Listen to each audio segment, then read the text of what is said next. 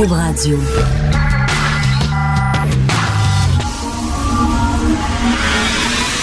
De 10 à 11. De 10 à 11.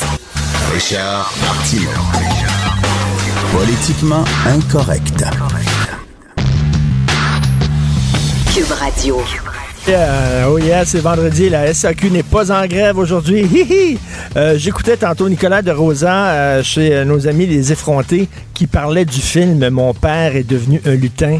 Et je peux vous le dire, là, ces temps-ci, c'est la déprime saisonnière, la dépression saisonnière. Il fait gris, commence à faire noir à 3 heures l'après-midi. Même moi, je commence à être un petit peu dépressé. là. Il n'y a rien de mieux que de regarder la bande-annonce de Mon père est devenu un lutin. C'est vraiment, c'est de la vitamine D. C'est- Regardez ça, ça va passer à l'histoire comme étant le pire film jamais fait au Québec avec les dangereux qui mettaient en vedette Véronique Cloutier et avec Angelo Fredo et Roméo avec Benoît Brière. C'est les trois gros nanars, les trois super navets du cinéma québécois. Cela dit, comme je discutais tantôt avec Nicolas de Rosa, il faut saluer l'enthousiasme de ces gens-là. Tu sais, les gens qui ont, qui ont pas de talent, mais qui continuent qui persistent, qui veulent. Moi, ça, je leur lève mon chapeau. Faut le faire. C'est facile d'avoir une carrière quand tu as du talent. Quand tu as Xavier Dolan, c'est facile. Tu fais des films, les gens adorent tes films. Tu vas dans les festivals, tu as des offres. C'est pas mal. Tu, tu surfes le vent dans le dos. Mais des gens comme le réalisateur de Mon père est devenu lutin, très, très, très mauvais film, ou des gens comme Ed Wood. Ed Wood qui est considéré comme le plus le pire cinéaste de tous les temps. C'est lui qui a fait des films comme euh, Plan 9 from Outer Space, un film de science-fiction comme hallucinant tellement c'est mauvais. Eh bien, Ed Wood, il avait un enthousiasme. Il était fier, il était content, il voulait faire des films, puis il faisait ses films. Et d'ailleurs, Tim Burton a fait un film sur la vie de Ed Wood. Le film s'intitule Ed Wood avec Johnny Depp dans le rôle principal. Et Tim Burton euh, ne rit pas de Ed Wood. Il, euh, il rit pas de lui. Il le montre pas comme un idiot. Il le montre au contraire comme un gars qui était plein d'enthousiasme, plein de résilience. Euh, Le gars, il a voulu faire son film.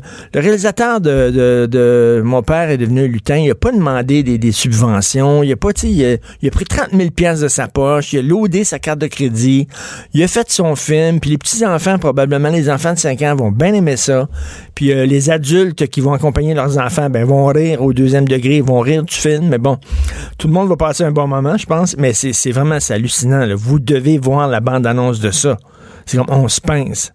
Mais je tu sais, c'est facile d'avoir les chanteurs qui ont des grandes carrières, là, qui ont des grandes carrières, puis ça fonctionne, puis ont des disques d'or, puis tout ça.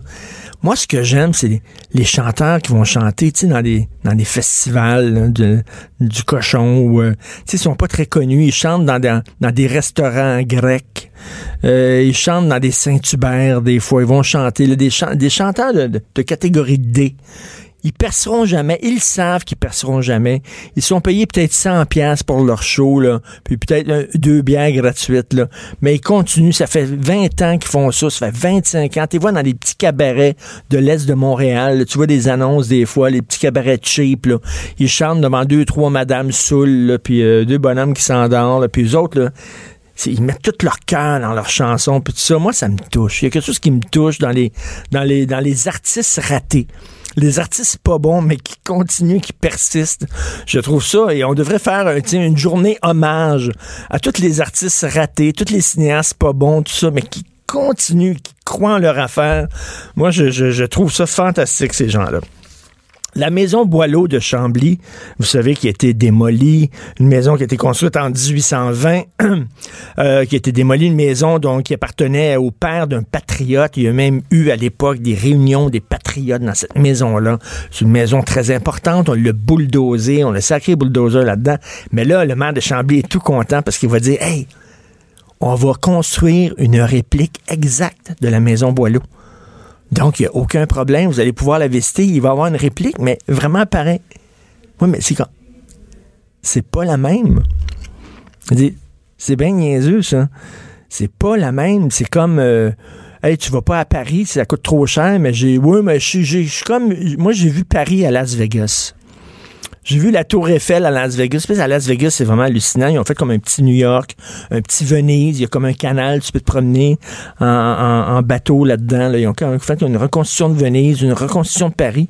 Fait que les gens qui disent, oh, moi, j'ai, j'ai, ben oui, je voyageais un peu partout à travers le monde. J'ai vu Venise. C'est la vraie? Non, non, celle de Vegas. Ben oui, mais c'est comme pas la vraie.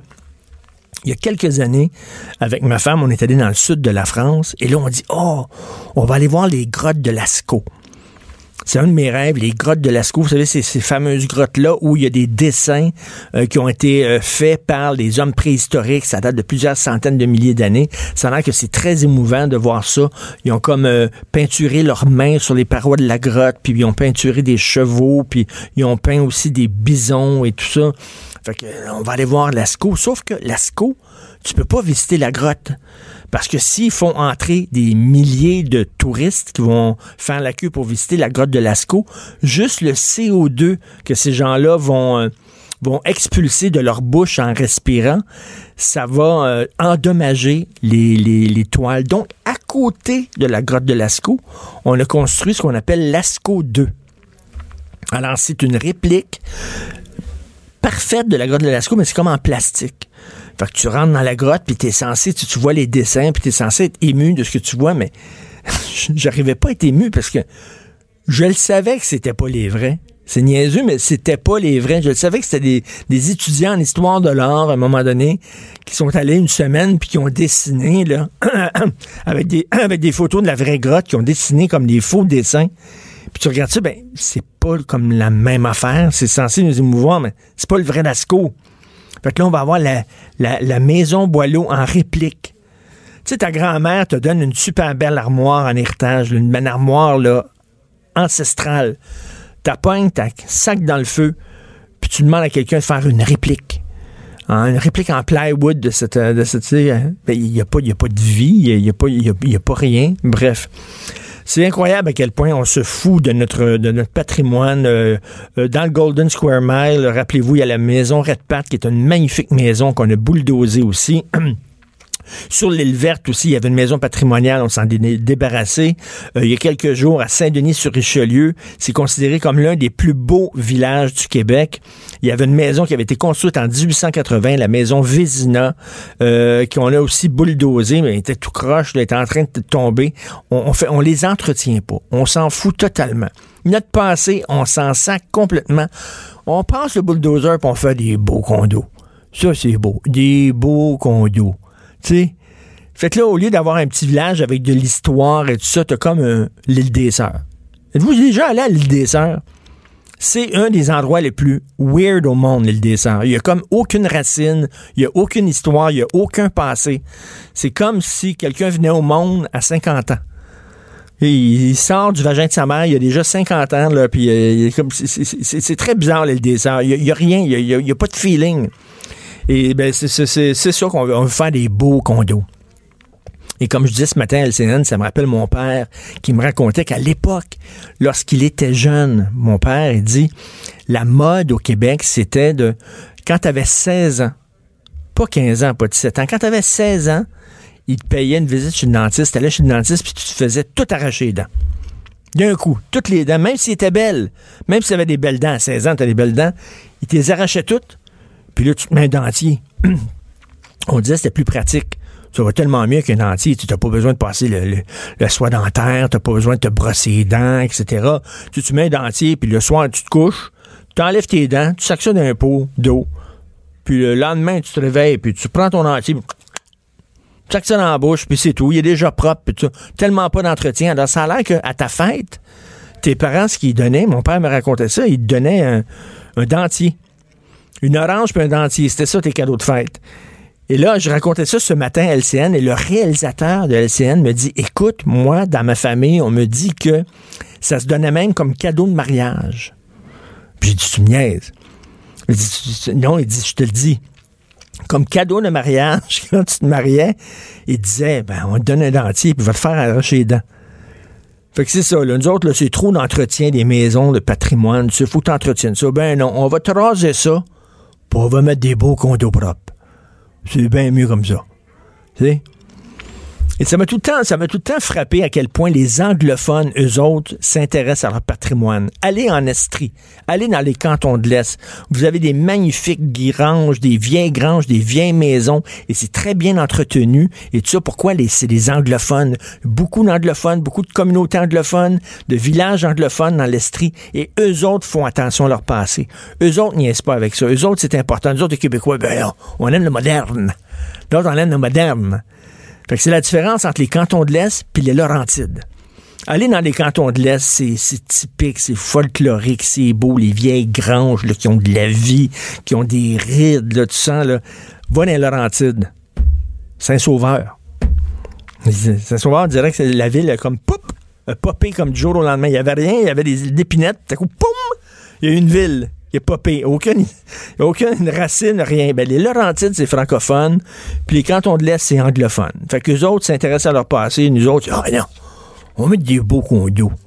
On met, on met une, caisse populaire là, avec de la toile de la tôle ondulée. C'est-tu beau, ça? De la tôle ondulée, un petit bord de danseuse à côté. Ça, c'est un village. Hein? Une église, une caisse populaire, une pharmacie Jean Couteux, puis un danseuse. Ça s'appelle un village au Québec. T'as un village dans Laurentide avec ça. My God, c'est déprimant. Et notre, notre devise est bien sûr, je me souviens, ben oui, notre devise devrait être je m'en calisse. Ça devrait être ça, notre devise. Mettre ça, là, on peut faire maintenant des plaques d'immatriculation. Je pense que je vais m'en faire une comme ça. La vraie devise du Québec. Je m'en calisse. Totalement. Alors, des vieilles maisons patrimoniales, rasez-moi ça. Faites des beaux condos propres, puis ça va être bien plus fun comme ça. Martineau et l'actualité, c'est comme le yin et le yang. Impossible de les dissocier. De 10 à 11. Politiquement incorrect. Tu sais, des fois, ça arrive, un petit gars, mettons, ses parents s'en vont de la maison pendant un week-end. Puis là, le petit gars, là, il, fait un party. Il organise un party, puis il met ça sur Twitter puis sur Facebook. Là. Il y a un party à la maison. Là, soudainement, là, il y a à peu près il y a 2000 personnes qui se pointent à la maison. Là, le petit gars, il perd le contrôle bien raide là, parce a les amis des amis, des autres amis. Puis là, il y a plein de meubles. Il faut qu'il appelle la police parce qu'il a perdu le contrôle. On connaît toute une histoire comme ça. Ce qui est arrivé avec euh, Justin Trudeau. Justin Trudeau, à un moment donné, il a, fait un, il a envoyé un tweet en disant « Hey, miséreux du monde entier, vous voulez euh, sortir, quitter votre pays, venez ici. » Venez au Canada. On est blondes, nous autres. On va vous accueillir les bras ouverts. Alors, finalement, on sait ce qui s'est passé. Plein d'immigrants irréguliers qui, qui, sont arrivés. Il a perdu le contrôle, comme le petit gars de, de mon histoire qui sont pointés. Alors, en 2017-2018, la facture pour les migrants irréguliers qui se sont pointés aux frontières canadiennes, 340 millions pour Ottawa seulement. Là, je parle pas des factures provinciales. Pour Ottawa, et la facture pourrait atteindre 1,1 milliard de dollars sur trois ans pour l'ensemble des organismes fédéraux. Et là, je ne parle pas encore des provinces. Rien de le fédéral, 1,1 milliard, c'est complètement débile. On en parle avec M. Pierre Paulus, que vous connaissez, ministre du cabinet fantôme, j'aime ça le cabinet fantôme, de la sécurité publique, des services frontaliers, de la protection civile pour le Parti conservateur du Canada. Bonjour, M. Paulus. Bonjour, M. Martineau. La, est-ce que vous l'aimez, le, petit gars qui fait le party, qui met ça sur Facebook, puis se retrouve avec 2000 personnes dans la maison? Absolument. C'est exactement le même principe. Et c'est qui qui se ramasse avec la facture? Dans ce cas-là, c'est le père la mère de famille. Dans notre ben cas, c'est les Canadiens. exactement. 1,1 milliard, comme je le disais, c'est rien qu'au fédéral. C'est rien que les organismes fédéraux, là. Oui, exactement. Puis ça, c'est, écoutez, euh, nous, les conservateurs, l'année passée, on l'a dit, euh, j'étais avec ma collègue Michel Rampol dans un point de presse à un moment donné, on a dit, écoutez, ce dossier-là va nous coûter un milliard. Et là, les, journalistes nous regardaient avec des grands yeux en disant Voyons donc, vous dites n'importe quoi. Fait qu'on a fait une demande au directeur parlementaire du budget, puis ils ont fait leur, enquête, puis finalement, ils sont arrivés hier, puis ils nous donnent raison. On est un milliard, puis ça, on parle pour l'année passée, cette année et l'année prochaine, parce que ça, ça sur trois ans. Mais est-ce que ça va continuer, là? C'est pas fini. Là, on s'entend, on veut pas fermer les portes du Canada, on veut pas fermer les frontières. Il y a des gens là-dedans qui ont tout à fait raison de venir. Ce sont des réfugiés, ils quittent, bon, leur vie est en danger. C'est peut-être des homosexuels qui viennent d'un pays où euh, les homosexuels sont, sont, sont euh, condamnés à la, peine de prison euh, ou alors même condamnés à mort et tout ça. Bon, on, peut comprendre, mais en même temps, c'est parce qu'il n'y a pas assez de monde pour gérer tout ça, là. Ben, c'est ça le problème. Puis écoutez, le pays, de, le Canada est un pays accueillant. On a en moyenne environ 40 000 réfugiés qu'on fait venir de façon euh, constante à chaque année, là, qui viennent des, des cas de l'ONU à travers le monde, euh, qui, sont, qui sont en attente, qui font des demandes, puis on, les accueille à bras ouverts. Il n'y a pas de problème. Ça, on a toujours fait ça, puis on va toujours continuer de la faire. Mais la problématique, c'est le, le, les fameux euh, illégaux qui traversent à Roxham, entre autres. Il y en a d'autres qui vont à Manitoba également, mais surtout à Roxham. On a 38 000 depuis deux ans là, qui ont traversé chez nous. Euh, Souvenons-nous, pourquoi ces gens-là ont fait ça? Hein? C'est Mm. M. Trump qui est arrivé, qui a, qui a dit, bon, ben, les permis temporaires euh, vont expirer. Donc, il y a les communautés haïtiennes qui avaient des permis pour 7-8 ans qui ont eu peur. Là, là, ça a créé une peur. M. Trudeau est arrivé avec son fameux tweet qui a dit en réaction à M. Trump, il dit, venez-vous au Canada, on est un pays ouvert, on va vous accueillir. Fait que les Haïtiens, plusieurs Haïtiens qui vivaient aux États-Unis euh, sont venus chez nous. Mais par la suite, le problème, ça, ces gens-là, à la limite, je peux comprendre une réaction qu'on peut avoir. Je, je comprends pas ce que M. Trudeau a fait, mais je peux comprendre Non. ces gens-là d'avoir une réaction aux États-Unis. Mais là, c'est qu'il y a 32% des migrants légaux qui sont venus chez nous, ils viennent du Nigeria. Ces gens-là sont pas en réaction à M. Trump. Ces gens-là ont pris Ben un oui. visa, un billet d'avion, sont venus à New York, ils ont couché à l'hôtel, après ça, ils ont pris l'autobus jusqu'à Roxham Road, puis sont venus chez nous. Puis il y a des gens qui fuient pas nécessairement un pays en guerre. Ce qu'ils veulent, c'est améliorer leur sort. Puis je comprends ça qu'ils veulent améliorer leur sort, sauf qu'il y a, y a- y a pas de réfugiés économiques. Ça, ne- ça n'existe pas, là. On t'accueille comme réfugié si effectivement ta vie est en danger. Mais si tu veux améliorer ton sort, c'est pas, pas une raison de se pointer comme ça à la frontière, là. Peut- Il y a des façons de faire. Puis écoutez, même les Nigériens, euh, le gouvernement a dit, écoutez, 80-90% d'entre vous, vous allez être refusés. Là. Vous n'avez pas de motif d'arriver comme ça puis de le faire. Il reste que pendant ce temps-là, à cause de Justin Trudeau, ben, on est rendu à 1,1 milliard juste au fédéral, comme vous avez dit. Le Québec a une facture qui augmente également de, frais de services sociaux. L'Ontario, de son côté, aussi à 200 millions en attente. Donc, on- avec tout le monde ensemble, là, on va se ramasser à 2 milliards que les Canadiens vont payer pour des gens qui sont venus ici de façon euh, illégale, puis finalement là, sont dans un système qui est embourbé. Puis le problème n'est pas fini, est pas réglé. Là. Eh bien non, ben, le problème, justement, M. Paulus, c'est pas réglé parce que c'est un, euh, un phénomène mondial. là. Euh, les pays les pays de l'Est sont pris d'assaut par des migrants. En Italie, c'est pris d'assaut par des migrants. Je suis allé à Bologne cet été, c'était plein, plein, plein de, migrants illégaux dans les rues. C'est la même chose ici au Canada. Au, Mexi- au, au Mexique, oui, aux États-Unis, on l'a vu là, avec la, caravane des migrants. C'est un, on dirait que c'est un phénomène qui prend de l'ampleur. Là. Effectivement, c'est une problématique qui est assez euh, large, qui, devient de plus en plus importante partout dans le monde. Mais il reste que là maintenant, on fait quoi? C'est là qu'il faut prendre euh, des décisions. Euh, notre pays, on doit, on a des infrastructures, on a des capacités d'accueil, on a des objectifs de- d'immigration. On peut pas ouvrir les portes comme ça sans avoir un contrôle, parce que là, en bon français, ça devient free for all. Puis on peut pas laisser ça de même. Il faut quand même garder euh, le contrôle de nos frontières, le contrôle de notre immigration. Même Ben s'il oui. y a d'autres pays qui ont des problèmes, il reste que nous, on a un devoir de, de contrôler ce qui se passe chez nous. Ben, c'est un politicien français qui avait dit on peut pas accueillir toute la misère du monde et effectivement, il faut être réaliste aussi. Est-ce que vous croyez qu'au Canada, on se pense meilleur que les autres? Tu sais, on regarde ce qui se passe aux États-Unis là, avec toute les- la caravane de migrants, puis on dit ah Trump est épouvantable, tout ça, mais moi j'imagine les Canadiens, là, si jamais il y a une caravane là, de milliers de migrants qui traversaient les États-Unis pour se pointer à nos frontières puis qui grimperaient par-dessus les postes frontières, je pense La réaction, on- on réaction, friquerait euh, autant. la, nous ré- autres, la ça. réaction, ben c'est ça. La réaction est toujours facile quand on regarde ailleurs. Quand on regarde ce qui se passe ailleurs. Ah, ben, nous, on ferait pas ça comme ça. Nous, on ferait pas ça comme ça. Mais effectivement, si demain matin, il y avait 7-8 000 personnes qui se présentaient sur la route qui s'en viendraient de New York pour rentrer au Canada, euh, je pense qu'il y a plusieurs personnes qui commenceraient à, à dire, wow, wow, wow, wow, qu'est-ce qui se passe? Ben Donc, euh, c'est toujours la façon de traiter les choses. C'est sûr que M. Trump a sa façon à lui qui, qui, qui, qui peut déranger, mais dans les faits, il y a quand même des gens qui s'en viennent pour rentrer aux États-Unis de façon, euh, ils veulent le faire de façon illégale. Il faut qu'ils fassent quelque chose. Euh, on peut pas laisser faire. Vous savez qu'aux États-Unis, il y a 11 millions d'illégaux actuellement. C'est énorme, c'est un vrai majeur, problème, là. mais c'est un- c'est majeur, c'est un vrai problème. S'il y avait ça au Canada, on se poserait des questions nous autres aussi. Là.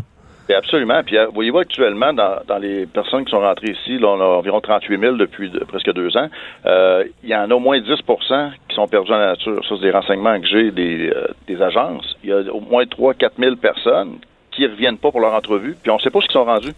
Fait que là, à un moment donné, c'est qui ces gens-là?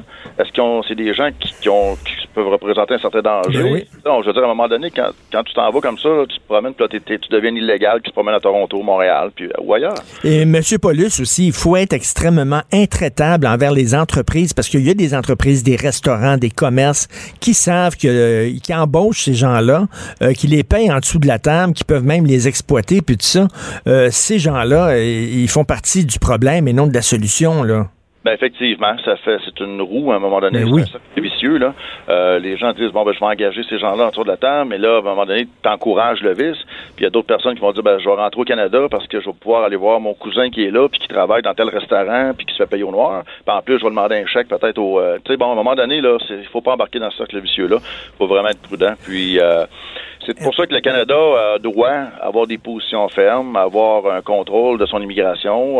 On en veut des immigrants, mais de façon ordonnée, c'est ce qu'on dit les conservateurs. Puis les libéraux euh, essaient de nous traiter de tous les tous les mots, mais nous, on veut simplement euh, garder le contrôle de notre pays. Et C'est quoi votre proposition? C'est certain qu'il y a une, une opposition, ça s'oppose, hein? C'est la, Ouais, bon, la on nature propose des choses. solutions également. Je ne fais pas juste m'opposer pour m'opposer. Euh, le problème numéro un, c'est l'accord des pays tiers sûrs. Là, on le sait depuis le début Mm. que la brèche, donc, pour régler cette histoire-là avec les États-Unis, euh, est-ce que les États-Unis sont très ouverts à négocier? Peut-être pas. Peut-être que les autres, ça fait leur affaire, qu'il y en a qui s'en viennent chez nous, ça leur en fait moins. Mais il reste que c'est là, c'est la, la job du gouvernement de négocier, de régler les choses. Par la suite, euh, de s'affirmer, carrément de dire, écoutez, si vous venez ici, attendez-vous pas qu'on vous garde, que ce soit clair pour arrêter, parce que là, là, de façon constante, 40-50 personnes par jour rentrent par Roxham. Ça, ça arrête pas, là. Il y a 1000, 1400. Encore, là, ça, ça Ah, s'arrête pas, ça. arrêt. Parce que, vous savez, on a vu au mois d'août 2017, là, il y avait eu, euh, je pense, c'est 4000 personnes. Donc, ça a fait la nouvelle, ça a fait l'histoire. Mais par la suite, on a des graphiques, même le directeur parlementaire du budget nous, l'a mis très clairement sur un graphique. On voit que là, maintenant, c'est une constante. Il n'y a pas de pic, là. C'est vraiment c'était 1500 par, euh, par mois, qui rentrent là-bas, puis qui font leur traitement, sont là 24 heures, puis après ça, sont, sont envoyés à Laval ou euh, il y en a dans la région de Toronto. Puis, Et il y, a- il y a aussi des gens, des, des, des femmes enceintes qui viennent ici pour accoucher au Canada pour que leur enfant soit la citoyenneté canadienne. C'est un problème, ça aussi, là. Ouais, ça c'est un autre dossier, c'est sûr, qui, euh, mais qui fait partie d'une problématique des gens qui viennent en, en tourisme ici pour accoucher. Là, euh, on, a, on avait des évaluations qui étaient plus basses. On, on apprend que c'est environ 3000 cas par année, mais surtout dans, dans, dans, le, dans la région de l'Ouest. Monsieur Paulus, euh, je sais que c'est pas votre dossier, mais aujourd'hui, euh, c'était le, le on a signé finalement l'entente de libre-échange. On a l'impression, on s'est fait un petit peu fourrer, excusez-moi le- l'expression, c'est parce que là, le Mexique a signé une entente parallèle avec les États-Unis, plutôt que signer les trois ensemble, on dirait que le Mexique, les autres ont eu leur accord, puis nous autres, on a eu notre accord avec les États-Unis. On s'est-tu fait un peu... Vous en Ben, pensez quoi de, de, cette- façon, euh, de façon globale, le Mexique, les États-Unis ont réglé ce qu'ils avaient réglé ensemble. Nous, de l'autre côté, on a fait des concessions. On a donné différentes concessions, euh, comme sur la gestion de l'offre, par exemple, dans différents d'autres marchés, mais on n'a rien eu en retour. Donc, le Canada, finalement, est un joueur dans le, dans le trio. Là. On a simplement donné, on n'a rien reçu en contrepartie. Est-ce que c'est catastrophique à long terme? Peut-être pas, mais il reste que d'un point de vue de négociation, ben, on n'a rien gagné là-dedans. C'est nous autres qui, qui avons fait le compromis. C'est ça. Merci beaucoup, Monsieur Paulus. Merci. Merci à vous. Pierre Paulus, ministre du cabinet fantôme ouh, de la sécurité publique pour les conservateurs. L'art est dans la manière. Non, c'est pas de la comédie. C'est politiquement incorrect avec Martineau. Alors, vous le savez que François Legault, euh, dans sa campagne électorale, avait promis euh, de faire une réforme du mode de scrutin. Il y a beaucoup de gens qui voudraient avoir une proportionnelle. Et euh, aujourd'hui, dans Le Devoir, Christian Dufour et Louis Sormani qui publient une lettre ouverte en disant, ben, avant de s'embarquer là-dedans, peut-on consulter la population, s'il vous plaît? Et là, il y a un extrait de leur lettre ouverte que je, que je trouve vraiment punché. Euh, je, vous la, je la lis. Il est pour le moins ironique de constater que les défenseurs de la proportionnelle, qui ont toujours le mot démocratie à la bouche, ne veulent pas consulter les citoyens pour un changement aussi majeur. Comment ça se fait? On va en parler avec un des deux auteurs de la lettre ouverte, Christian Dussault, politologue. Salut Christian. Bonjour Richard. Salut. Écoute, avant d'embarquer dans ce dossier-là, on se ramasse maintenant avec quatre partis officiellement reconnus. Ouais. Euh, on a, on a, bon, déclaré le parti politique, euh, le PQ puis euh, Québec solidaire, même s'il n'avait pas vraiment rencontré les objectifs, même s'il n'y avait pas le nombre de députés nécessaires. C'est une bonne idée, ça, de faire ça? Ben écoute, ça, ça peut être une bonne idée dans la mesure où c'est de rendre compte de la réalité politique et puis de- de- d'empêcher que ces deux partis-là jouent à- aux victimes, là, de leur donner les moyens quand même pour intervenir à, à l'Assemblée. Par contre, pour les libéraux, c'est sûr que eux, ça peut leur faire de l'ombre, hein, parce que eux, les libéraux dans notre système, ils ont un statut différent des autres. C'est l'opposition officielle. C'est le gouvernement en attente. Les gens oublient quand même Mais- pas mal ça. Pour le gouvernement, c'est sûr que c'est une bonne chose que ça divise l'opposition, en fait. Mais pour les libéraux, euh, c'est un pensée si bien. Mais moi, ça me fait penser, là, tu sais, dans les écoles, on dit, bon, euh, en bas de, mettons, en bas de 50% tu coules. Quelqu'un 45, on dit, oh, on va te faire passer quand même. Ben non, t'as 45, t'as pas 50, tu coules. Ouais, oui, mais il faut dire que les, les normes là, qui, qui autrefois là, euh, limitaient la, la, reconnaissance des partis reconnus, je pense c'était à, 12 députés puis 20 des voix. Ça, c'est l'Assemblée nationale qui décide ça, qui peut les ajuster. Je comprends ton raisonnement, là, mais c'est pas absolu, en fait, ces, ces règles-là. Donc, donc, moi, ça me choque pas dans la mesure où, bon, d'abord, Québec solidaire réalise que c'est pas eux autres qui ont gagné l'élection, là, puis c'est pas eux autres le gouvernement. puis, puis dans la mesure où on réalise que dans notre régime parlementaire de tradition britannique, je m'excuse de le rappeler, depuis 1791, là, il y a quand même un parti d'opposition qui a un statut nettement différent des autres, qui s'appelle le Parti libéral, qui est l'opposition officielle. Les trois partis d'opposition sont pas sur le même pied. Hmm. Et moi, j'ai trouvé ça un peu ridicule quand on parlait à un moment donné de, du gouvernement euh, fantôme euh, du PQ puis de Québec solidaire. Là. Ça tient pas la route. Dans un régime comme le nôtre, c'est l'opposition ben oui. qui constitue un, gouvernement fantôme. De toute façon, les autres euh, partis ont pas assez de députés pour faire un gouvernement en attente. Là, c'est, c'est pas, c'est pas sérieux. Tout à fait. Là, la pour certaines personnes, c'est la plus belle invention depuis le pain tranché, les boutons quatre trous. Euh, toi, Christian, ça fait longtemps que tu dis, hum, non, c'est pas, tu tripes vraiment pas sur la proportionnelle. C'est quoi les dangers pour toi d'avoir un mode de scrutin proportionnel? Il y, en a beaucoup, euh, en fait, mais celui qui me touche le plus comme Québécois, moi, je suis un nationaliste québécois, hein, je, je suis pas un souverainiste en soi. Moi, mon combat, c'est pas le fédéralisme, c'est pas la souveraineté, c'est le pouvoir politique de la majorité francophone. Hein, on est une majorité au Québec. Mm. Moi, mon, mon un, des gros euh, euh, arguments, là, c'est que la proportionnelle, de toute évidence, il ne suffit pas d'être un prix Nobel de mathématiques pour comprendre que ça va diminuer le poids politique de la majorité francophone. Actuellement, les élections au Québec se gagnent dans le Québec français, dans les régions. Puis ça, c'est important parce que ça compense les échecs désastreux qu'on a vécu, les francophones, avec les deux référendums, avec la Constitution de 82. Mhm. Le mode de scrutin, là, les gens le réalisent pas, mais ça nous a épargné certains effets de ces catastrophes-là. Deux exemples concrets. Là. Philippe Couillard, là, bon, c'est un multiculturaliste complètement euh, convaincu, là, on le sait. Là. Il voulait créer à un moment donné une commission d'enquête sur le racisme systémique des francophones. Tu te souviens de ça? Oui. pourquoi il a reculé? Parce que ces troupes lui ont dit ça passe pas dans le Québec français, puis lors de la prochaine élection, on va avoir plus de difficultés à cause du, Québec français, puis c'est dans le Québec français que les élections euh, se gagnent. Autre exemple pour M. Couillard, il aurait voulu augmenter l'immigration. Pour lui, il n'y avait jamais assez d'immigrants. Tu le sais, hein, c'était comme une obsession. Pourquoi il s'est résigné à maintenir le niveau actuel d'immigrants? Parce que les élections se gagnent dans le Québec francophone, avec une belle réforme proportionnelle qui est déconnectée. Moi, je trouve que c'est une obsession, en fait, pour euh, la proportionnelle. C'est comme une espèce de hochet identitaire qui a remplacé la souveraineté. Oui, mais tu sais, c'est quoi un des mots, là, un des mots à la mode, un mot tabou, non, un mot sacré, excuse-moi, ces temps-ci, reconnaissance. Les gens veulent se reconnaître. Tu sais, là, là, je suis une lesbienne noire naine. Quand je veux aller au cinéma, je veux voir une lesbienne noire naine à l'écran. Je veux me reconnaître. C'est pour ça que les gens veulent une proportionnelle en disant ben je veux que on tienne compte de mon vote, même si j'ai pas voté pour le parti euh, un parti très très minoritaire, je veux quand même que mon vote soit reconnu. Tu on est dans cette obsession là de la reconnaissance. C'est sûr, c'est le je me moi. Ben oui, je me moi. vote contre moi, je, je, je, je, compte. Mais aux yeux de la collectivité, on s'en fout de la collectivité. On s'en fout, le bien-être euh, général, on s'en fout. Puis de toute façon, moi honnêtement, Richard, j'écris un livre là-dessus d'ailleurs. Hein. Euh, moi, ça va être non à la proportionnelle destructrice du pouvoir québécois. Moi, là, ça me touche beaucoup. Puis là, l'argument nationaliste, c'est loin d'être le seul argument. Là, il y en a énormément des arguments contre la proportionnelle. Lors de la dernière élection, là, notre mode de scrutin, là, euh, si méprisé, il a vraiment tenu la route. Hein. On a congédié les libéraux, dont les Québécois voulaient rien savoir. Ça contredit l'argument de Bain du Monde qui disait c'est le mode de scrutin actuel qui maintient oui. les libéraux au pouvoir. Oui, c'est faux. Ah, on n'a pas empêché les de nouvelles forces politiques. Les deux gagnants, ça a été deux nouveaux partis, la CAQ puis Québec solidaire. On a accouché d'un gouvernement majoritaire fort. Bon, on n'est peut-être pas indépendant, les Québécois, mais on a un vrai gouvernement fort. Le mode de scrutin actuel, il n'est pas parfait, il n'y a rien de parfait, mais il tient très bien la route. Puis la proportionnelle, il y a un tas d'effets pervers. Mais là, les gens veulent pas voir ça. Ils veulent juste voir, comme tu le dis, le la reconnaissance. Je me moi. Hier, je discutais avec Claude Villeneuve et il me disait, écoute, Richard, euh, euh, avec un, mode, avec un scrutin proportionnel, on n'aurait pas pu faire la Révolution tranquille, on n'aurait pas pu faire la Baie James, on aurait pas pu, à un moment donné, quand tu te lances dans des gros, gros projets, ça te prend une majorité, puis ça te prend un gouvernement fort, pas un gouvernement avec un paquet de petits partis qui se chicanent tout le temps de coalition, c'est clair qu'on n'aurait pas pu adopter la loi 101. On ne pourrait pas évidemment tenir de référendum sur la souveraineté. On serait dans une dynamique de placotage, de coalition. Prends juste euh, l'Allemagne. Hmm. Hein, L'Allemagne, Angela Merkel, c'est pas un deux de pique. Hein? Ça fait deux ans parce qu'on nous donne souvent l'Allemagne comme le modèle. Hein. C'est pas une, proportionnelle intégrale, c'est un système mixte, bien, bien, bien intéressant.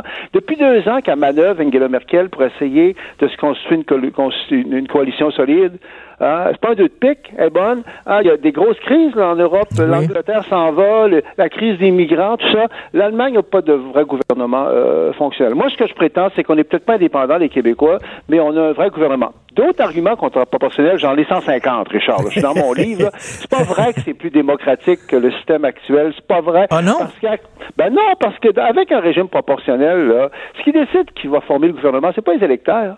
C'est après l'élection, les appareils de partis qui se réunissent et qui mmh. négocient entre eux autres pour savoir ça va être quoi le gouvernement en Allemagne, c'est à ça qu'on assiste. Avec la proportionnelle, on va avoir des députés qui sont pas élus hein, qui, qui vont s'être présentés dans des comtés, vont avoir été battus, mais vont être députés pareil parce qu'ils vont être sur les listes des partis. Avec les proportionnels, une chatte, ils ne retrouvent pas ses petits. Moi, je suis en train, parce que j'écris mon livre, d'essayer d'avoir de la documentation sur le projet de réforme. C'est tellement compliqué, ce projet de réforme-là, qu'il y a tellement de, de, de, de, choses vagues, de, contradictions. Ça tient pas la route. Puis moi, je prétends que euh, c'est un trip d'intellectuel, ce hochet identitaire. Pour certaines mm-hmm. personnes, ça a remplacé la souveraineté. là. C'est comme une foi. Hein? D'ailleurs, tout le monde est pour ça. Là. Et puis quand tu es contre ça, ils sont tout étonnés que tu sois contre ça. C'est être pour la vertu. Ben, tout à fait. Écoute, euh, récemment, je suis allé dans une pharmacie, il me manquait de dentifrice, OK? Fait que j'arrive devant le, rayon de dentifrice qui était énorme. Et là, je voyais, il y avait des dentifrices pour les dents blanches, les dents fortes, les dents santé. Il y en avait d'autres, les petites dents, l'autre, les grosses dents, les dents espacées, tout ça. Fait que là, on veut-tu un, parti, on veut-tu un paysage politique comme ça? C'est-à-dire, il va y avoir, mettons, un, parti de gauche, un parti d'extrême gauche, un parti de gauche souverainiste, un parti de gauche fédéraliste, un parti de, tu sais, voyons donc, tout le monde va, tu sais, c'est pas, c'est pas comme, euh, c'est pas comme des boîtes de céréales, là. C'est ça, mais, mais c'est la proportionnelle, ce que ça risque de faire au Québec. Ça va fragmenter les partis, hein, parce que, bon, sauf qu'il y a un parti qui va rester moins fragmenté que les autres, c'est les libéraux. Parce que les libéraux, eux autres, ils se situent plus dans une dynamique nord-américaine, tu sais, ou britannique. Ils sont plus, euh, euh, c'est un parti qui est, plus attaché aux institutions actuelles. Donc, moi, ce que je vois, là, c'est une situation comme en Italie après la Deuxième Guerre mondiale, où tu avais la proportionnelle. Pendant 50 ans, Richard, tu avais le Parti de la démocratie chrétienne, qui était centriste pas mal, qui était plus gros que les autres. Puis après chaque élection, il se réajustait un peu à gauche, en, concluant une coalition avec un petit parti de gauche. L'autre élection après, bon, on se réajustait un peu à droite. Pendant 50 ans, c'était le même personnel qui pourrissait sur place. C'est mmh. ça le problème de la mmh. proportionnelle. Donc moi, ce que je vois avec la réforme du mode de scrutin qui va profiter essentiellement aux libéraux, c'est que les libéraux vont rester plus gros que les autres. Puis là, ben, ils vont se réajuster après chaque élection. Hein. Ils vont prendre Québec solidaire assez près des libéraux, dans certains dossiers, un peu à gauche, un peu à mmh. droite. Puis l'autre point, moi, je trouve que il euh, n'y a pas de consensus, c'est clair, là, parce qu'on est dans un régime parlementaire de type britannique. C'est une réforme constitutionnelle majeure. Pour que tu aies un consensus, il faut que l'opposition officielle, le mot le dit, mais oui, mais comme... l'opposition officielle soit d'accord. Sinon, tu n'as pas d'autre choix, tu consultes le peuple. Mais là, mais là, il y a un côté, il y a un côté méprisant là-dedans, c'est-à-dire le peuple comprendra pas. On va pas consulter le peuple, le peuple comprendra pas. Moi, j'entends le Québec solidaire, Gabriel Nadeau-Dubois, qui dit, ah, si les gens ont voté CAQ ou si les gens sont pour la laïcité, c'est parce qu'ils ont été manipulés. Ils savent pas, ils comprennent pas, ils sont pas assez intelligents. Il y a ce discours-là hautain, méprisant, que je trouve euh, assez euh, difficile à avaler discours à l'égard du sondage, là, tu sais qu'on a eu la semaine passée sur euh, l'approbation des Québécois pour l'interdiction des signes religieux chez, chez les personnages d'autorité. Euh, beaucoup de gens, j'ai entendu beaucoup de gens, là, des élites, là, qui disaient non, c'est pas un bon sondage. On sait que les questions n'étaient pas bonnes. Euh, c'est les médias qui ont influencé les gens. Moi, ce que je crois dans ces dossiers-là, Richard, c'est que le peuple québécois là, a un meilleur instinct que les élites, oui. du pouvoir. Moi, je crois à l'instinct du peuple québécois. Puis partout ailleurs du Canada, dans ces dossiers-là, c'est pas un hasard, il y a eu des référendums. Je comprends qu'au Québec, on est peut-être resté traumatisé par le mot référendum. Mais si le gars est sérieux, bon, moi, je, moi, le gars, il faut qu'il pense à deux fois. Là. Est-ce qu'il va être là, il va rester dans l'histoire comme le personnage qui va avoir imposé une deuxième diminution du pouvoir politique de la majorité francophone après Trudeau en 82. C'est ça l'enjeu. Là. Mm. C'est que, c'est que je trouve que ça va diminuer le pouvoir des francophones. moi, c'est, clair. Écoute, en terminant, ces temps-ci, j'ai une réflexion. Je me dis, on, a dit que le mouvement souverainiste était mort. Mais tu moi, quand tu demandes, tu sais, quand on voit ce qui se passe, la façon dont les Canadiens francophones sont traités, euh, euh, la façon dont euh, on dit à, François Legault, tu as besoin de notre permission pour diminuer le, nombre d'immigrants, puis on veut rien savoir de ta, vision de la laïcité, tout ça. À un moment donné, il va se frapper sur le mur canadien, il va se faire dire non tout le temps, tout le temps, tout le temps par le Canada. c'est peut-être pas mort, le mouvement souverainiste. Il y a des chances que ça revienne. Ben moi, je trouve que le, Québec euh, va nous survivre, Richard. Hein? Je veux dire, qu'est-ce que c'est l'avenir du Québec? Là? On ne sait pas. Là. Donc, moi, j'enterre pas la souveraineté, euh, c'est clair. Cela dit, le Canada, c'est pas un pays qui est totalement rigide. C'est- pas nécessairement vrai que le Canada va toujours, toujours dire non. Prends par exemple le, le- le projet de François Legault là, d'interdire euh, les signes religieux chez, chez les personnages d'autorité, y compris les enseignants. Un projet plein de bon sens. Là. Bon, ça, ça risque de se retrouver devant la Cour suprême, ça. Ah oui? Ça sera un très bon débat. Parce que moi, je trouve que, euh, que le Québec plaide en disant, écoutez, on plaide de la société distincte. Là, Montréal, c'est peut-être pas Paris, mais c'est pas Toronto, puis c'est pas Vancouver. Puis c'est le bon sens. Là. On trouve que les enseignants n'ont pas d'affaire à porter. Et de, de dire Auguste juge de la Cour suprême, là, on comprend que jusqu'à présent, vous êtes allé dans le sens très, très loin du multiculturalisme. Y aurait-il moyen de mettre une limite? Une limite de bon sens. Autrement dit, Richard, ce que je veux dire, c'est que euh, si le Québec réussissait à, à convaincre la Cour suprême de changer un peu son interprétation, il rendra un fier service au Canada. Mais entier. complètement, complètement. Parce qu'il y a des gens aussi qui se posent ces questions-là au Canada. Euh, ton livre Ben sort oui. quand sur le- la proportionnelle? Ben, la proposition, ça a été rejeté à Ottawa aussi. Là, là en, en Colombie-Britannique, il y a eu un référendum hein, dont on va voir le résultat. Euh, moi, je suis un démocrate, je te dis, Richard. Moi, là, je veux rien savoir de la proportionnelle. Ton c'est clair. livre, il si un référendum, puis que les Québécois euh, veulent s'affaiblir eux-mêmes, je me rallierai. Là, je veux dire, euh, je suis un démocrate. là. Mais au moins, moi, je veux pas que, que Legault, puis d'ailleurs, Legault, il est coincé, Legault. Je trouve qu'il est allé trop loin dans cette, dans cette promesse-là. Comment peut-il imposer une réforme sans l'appui de l'opposition officielle libérale Ben oui. Et sans consulter les citoyens? Ça marche pas. Et, en passant, ton livre euh, sort euh, bientôt? Ben là, faut que je le finisse. Mon Ok. gars, là, faut que je me dépêche parce que je voudrais m'insérer dans le débat. Je vais t'en envoyer une copie, mon cher Richard. Mais je voudrais qu'il sorte euh, mars, avril. là, Ah oui. Parce que je veux pas que ça traîne. Parce que je veux vraiment. Mais d'abord, je veux démontrer qu'il n'y a pas de consensus. Bon, on te laisse, on te laisse écrire alors. Merci beaucoup, Christian. Ça me Merci. fait plaisir. Christian Dufault, politologue. Pour nous rejoindre en studio, Studio à commercial cube.radio. Appelez ou textez 187 Cube Radio. 1877 827 2346. Politiquement incorrect. Il est temps de rejoindre M. Lajoute, euh, Jonathan Trudeau. Salut, Jonathan. Salut mon ami Richard. Salut, content de te parler. Écoute, euh, le, le- le troisième lien, là, toi, t'es t'es à Québec, le troisième lien, c'est très fort, on en parle encore beaucoup. Moi, j'ai l'impression, on dit, François Legault, il a dit, OK, il est troisième lien, mais on va en profiter pour enterrer les fils électriques d'Hydro-Québec qui passent. là. On dirait qu'il enrobe ça, qu'il enrobe ça dans un dans un truc écolo pour mieux le faire passer, mieux, mieux que la, que la euh, redorer la pilule, comme on dit. Tu trouves pas? Ben oui, je pense, je pense que c'est un peu ça, pardon, euh, l'objectif, mais je dois dire que c'était habile. C'est moi qui ai eu l'oc- l'occasion de sortir cette information-là la veille euh, du discours inaugural. Et il y avait même deux éléments hein, dans moi. Ce que ce que ce que j'avais appris, c'est que on voulait jumeler le projet de troisième lien avec celui du renouvellement du lien avec l'île d'Orléans, donc le pont de l'île d'Orléans. Ça, c'était le premier élément. Et deuxième élément, euh, de profiter du troisième lien pour enfouir les fils électriques. Et là, moi, je sens Ça, ça, c'est pour, faire- c'est pour faire plaisir aux écolos, ça.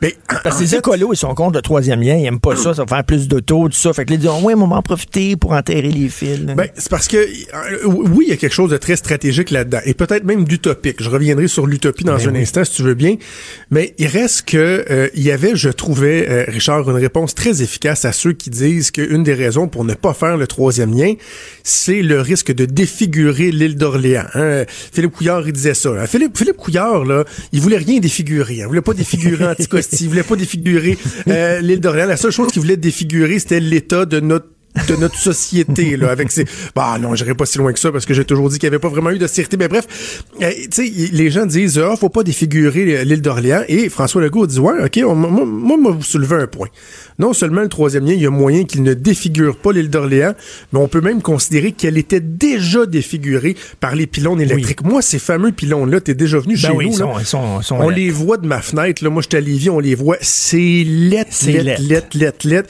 Donc, le goût, je trouve ça habile. Il dit, ben, regardez, Oui, non mais- seulement on va pas la défigurer, on va l'embellir. Même Hydro-Québec, ils ont appris ça dans les ans journal. là. Ils ont dit, ben voyons donc. Puis là, tu as des experts qui disent, on n'a jamais fait ça. Premièrement, c'est colossal, comme ça va coûter le- la peau des fesses. Ben, il y a deux façons de voir ça. Il y a euh, l'angle, euh, ce que moi j'appelle trip de speechwriter. C'est un trip de rédacteur de discours. Euh, le, rédacteur de discours de, de, de, de, François Legault, Stéphane Gobet, qui est un ancien péquiste, a souvent de, de bien belles idées, de grandes idées. Moi, celle-là, je la trouve intéressante. Mais il va falloir voir si c'était juste un trip de rédacteur de discours ou si il y a moyen de le faire. Donc, est-ce que ça relève de l'utopie? Est-ce que c'est faisable? Est-ce que c'est une dépense euh, acceptable? Mais, je vais te dire un gros mais par contre. Okay. Moi, je refuse tout de suite de condamner ça et de simplement dire que c'est de l'utopie parce que je suis tellement écœuré, Richard, qu'on soit jamais capable de rien faire d'audacieux. Et là-dessus, je rejoins le premier ministre Legault. L'audace, là, c'est rendu que ça fait défaut en tabarouette au Québec. Moi, te dire, là, avec la gang qu'on a là qui dirige le Québec ou qui critique les décisions du gouvernement du Québec, l'abbé James, la Révolution tranquille, à si bol que ça se serait jamais fait. Jamais fait, jamais fait. L'abbé James, oublie ça, il aurait trouvé trois, quatre grenouilles euh, renettes, puis il aurait dit on arrête tout ça, là. Ben oui. Et l'autre exemple que j'ai que, j'ai donné cette semaine, euh, j'en ai parlé en ondes, c'est euh, les maternelles 4 ans. Bon. de voir tout de suite les commissions scolaires, les syndicats monter au front, et, je, reprends l'image que j'ai pris parce que je l'aime bien, que j'ai pris cette semaine. J'écoutais, je, je, lisais ces gens-là, puis je me disais, tu sais, dans Apollo 13, là, Oui. Quand, après que Jim Kranz a dit failure is not an option et que là, ils se rendent compte qu'ils ont un problème. Ils ont un filtre rond puis un filtre carré. Et s'ils réussissent pas avec ce qu'ils ont à bord euh, de, de, d'Apollo 13 à patenter de quoi pour faire rentrer un cercle dans un carré, ils vont crever. On peut-tu se dire que si les ingénieurs de la NASA avaient été remplacés par des dirigeants de commission scolaire du Québec ou de syndicats, si bol que leur vol serait ben jamais redescendu? Ils seraient en train de tourner encore là-bas, il serait mort comme un petit poulet puis il serait jamais redescendu.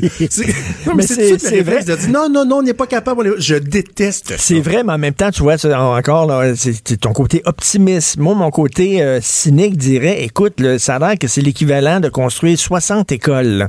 Ça va coûter très, très cher pour avoir la prématernelle à 4 ans pour tout le monde. Puis en même temps, d'un autre côté, il dit, on va baisser la taxe scolaire. Puis ça, il me semble que ça balance pas, ça. Là, Je, je sais pas s'ils vont être capables de le faire, Richard. Je sais pas s'ils vont être capables de faire, ça va tout être quoi, 30, 40, 60, 70, 80, 90% de leurs engagements? Je sais pas. Il y en a beaucoup, il y a des trucs qui sont audacieux là-dedans. Ce que j'aime pas, c'est justement ce réflexe-là dès le début de dire qu'il y a rien à faire, que ça marchera pas, qu'on n'est pas capable. Tu sais, je parlais avec... Euh, avec Régent Parent, euh, qui est chroniqueur au journal, ancien syndicaliste euh, à la CSQ, et euh, il il convenait avec moi que, par exemple, lorsqu'on prend les syndicats dans le milieu de l'éducation, le message, il est toujours négatif.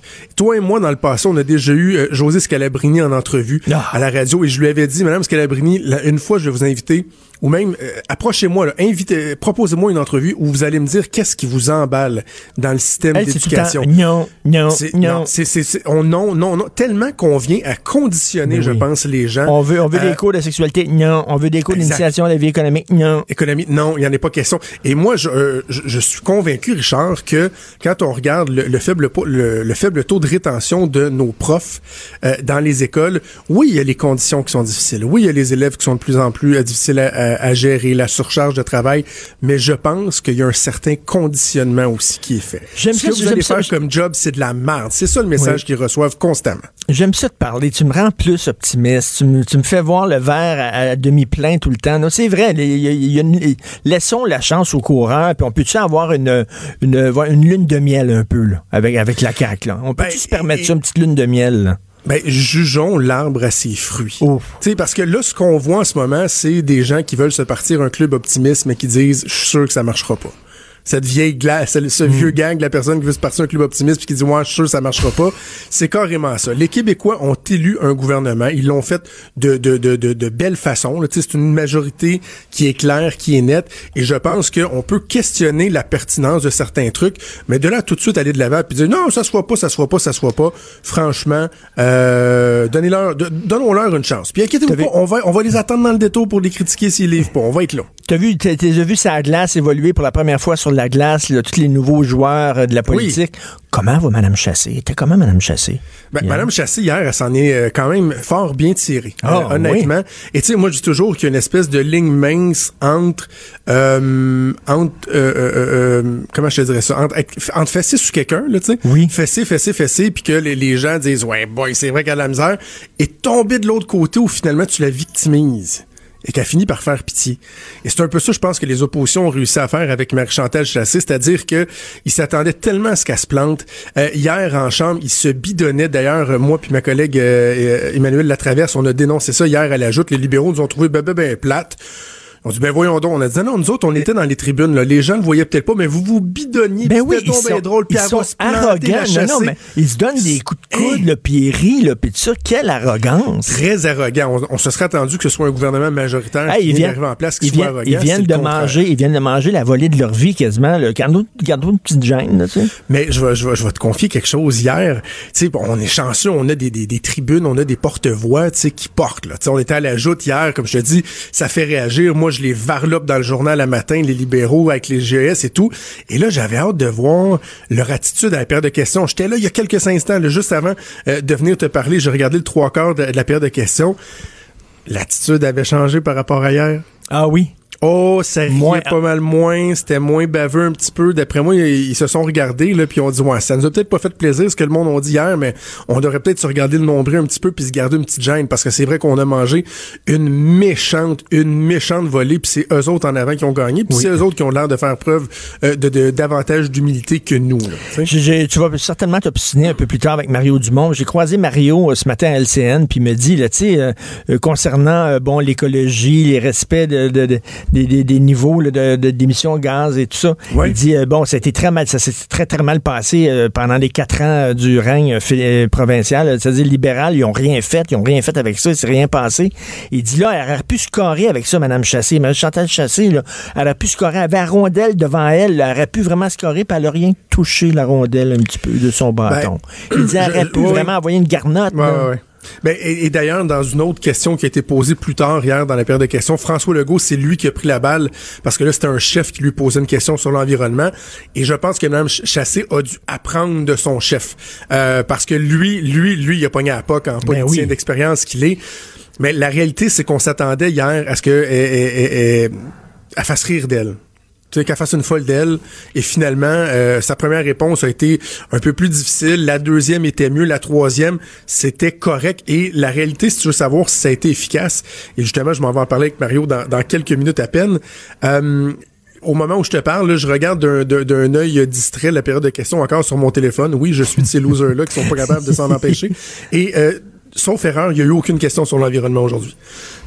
Alors qu'on s'attendait à ce que le gouvernement ne fasse que que les, oppositions ne fassent que fesser sur le clou de l'environnement. Il y a eu zéro question sur l'environnement aujourd'hui, comme quoi euh, la CAQ a fait la job hier et surtout le rapport qui a été euh, dévoilé hier démontre que tu peux pas être un gouvernement responsable et ne pas te poser la question sur le réalisme des objectifs qui sont là. Je vais le répéter une fois de plus pour les gens, c'est important là, des fois, de- juste de bien recadrer le débat parce qu'on dit bien des affaires, on s'en va un peu partout à gauche et à droite. En 26 ans, on a réduit nos émissions de gaz à effet de serre de 9,1 et pour atteindre nos objectifs, il faudrait qu'au cours des deux prochaines années, la CAQ les réduise de 11 Attends une minute, supplémentaire. à- avec la cimenterie puis tout ça, voyons donc, euh, Ben, c'est impossible, c'est Ben oui, impossible. C'est ça, les derniers chiffres qui sont sortis ne tiennent même pas compte de la cimenterie mécaniste qui est entrée en vigueur l'année dernière. le Donc, projet le plus polluant au Québec. Ben, faudrait que la. CAQ fasse 11% en deux ans, alors qu'on a fait 9% en 26 ans. Allô, allô la Terre, c'est assez, assez, évident que c'est pas réaliste. Donc, je pense que les oppositions se sont rendues compte qu'ils étaient pas très, très crédibles euh, en critiquant Merci le. Jonathan. Tu sais comment tu sais comment me parler. Tu sais qu'en faisant, en faisant des images avec des films puis tout ça, là, tu vas capter mon attention. tout ça. Bon, ben, Merci Jonathan. avec un petit sourire un peu moins cynique. C'est bon. Oui. Merci. Salut. Bon week-end. Cube Radio.